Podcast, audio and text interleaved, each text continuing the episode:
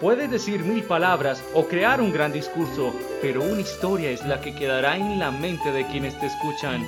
Soy Wilmar Cadena y te doy la bienvenida a este podcast de Historias Poderosas. Hola, ¿qué tal? Sean bienvenidos a este nuevo episodio de Historias Poderosas.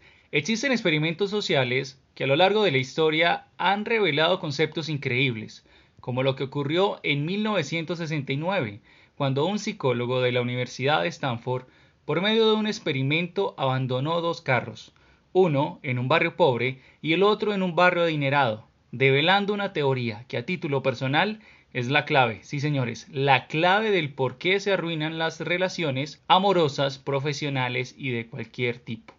Esa historia se reprodujo en su primera fase en la capital del mundo, Nueva York, en un barrio pobre, conflictivo, conocido como el Bronx y en su segunda etapa en Palo Alto, California, en un barrio de clase alta, tranquilo, destacado por su exclusividad.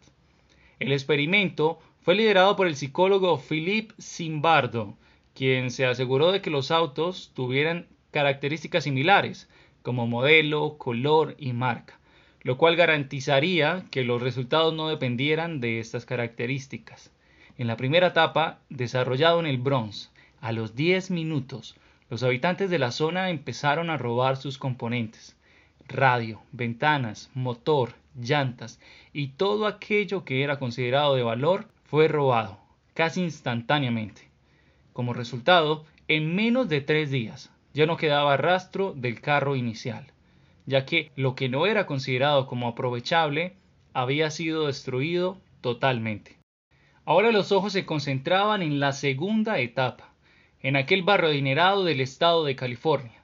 Allí, a diferencia del Bronx, el carro, luego de una semana, se encontraba en perfectas condiciones, intacto, sin modificación alguna de como había sido abandonado días atrás.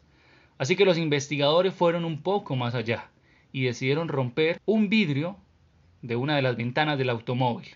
Posterior a esto, se desató el mismo proceso experimentado en el barrio pobre, ya que el vandalismo se apoderó del vehículo y en cuestión de horas y días se encontraba prácticamente en el mismo estado como había quedado en el Bronx, totalmente destruido y sin rastros de aquel auto.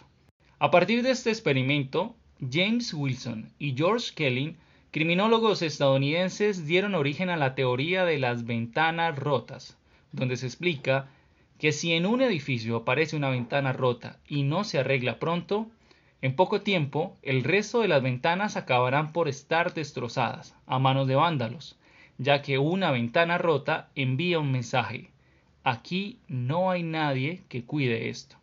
De igual forma, esa teoría puede extrapolarse en otras dimensiones, como por ejemplo las relaciones amorosas.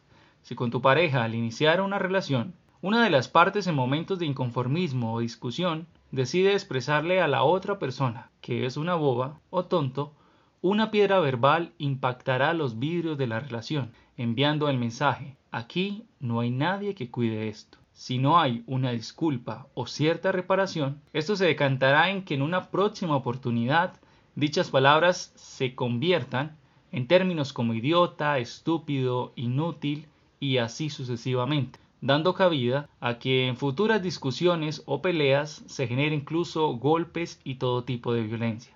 Es decir, lo que inicia con una palabra que para muchos no es tan ofensiva, sin una disculpa correspondiente se transforma en el vandalismo que poco a poco gana terreno hasta llegar a convertirse en agresión física y o psicológica.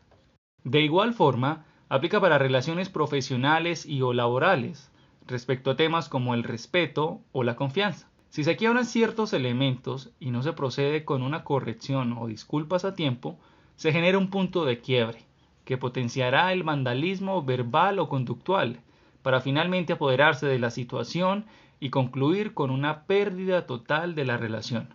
Así que el romper una ventana sin arreglarla a tiempo, en su sentido literal o figurado, puede ser el detonante de un efecto dominó de grandes proporciones. Y de esta forma termina este gran episodio de Historias Poderosas. Soy Wilmar Cadena y recuerda que así como compartes una buena canción, las buenas historias merecen ser compartidas. Síguenos en nuestras redes sociales y nos vemos en un próximo episodio. Hasta la próxima.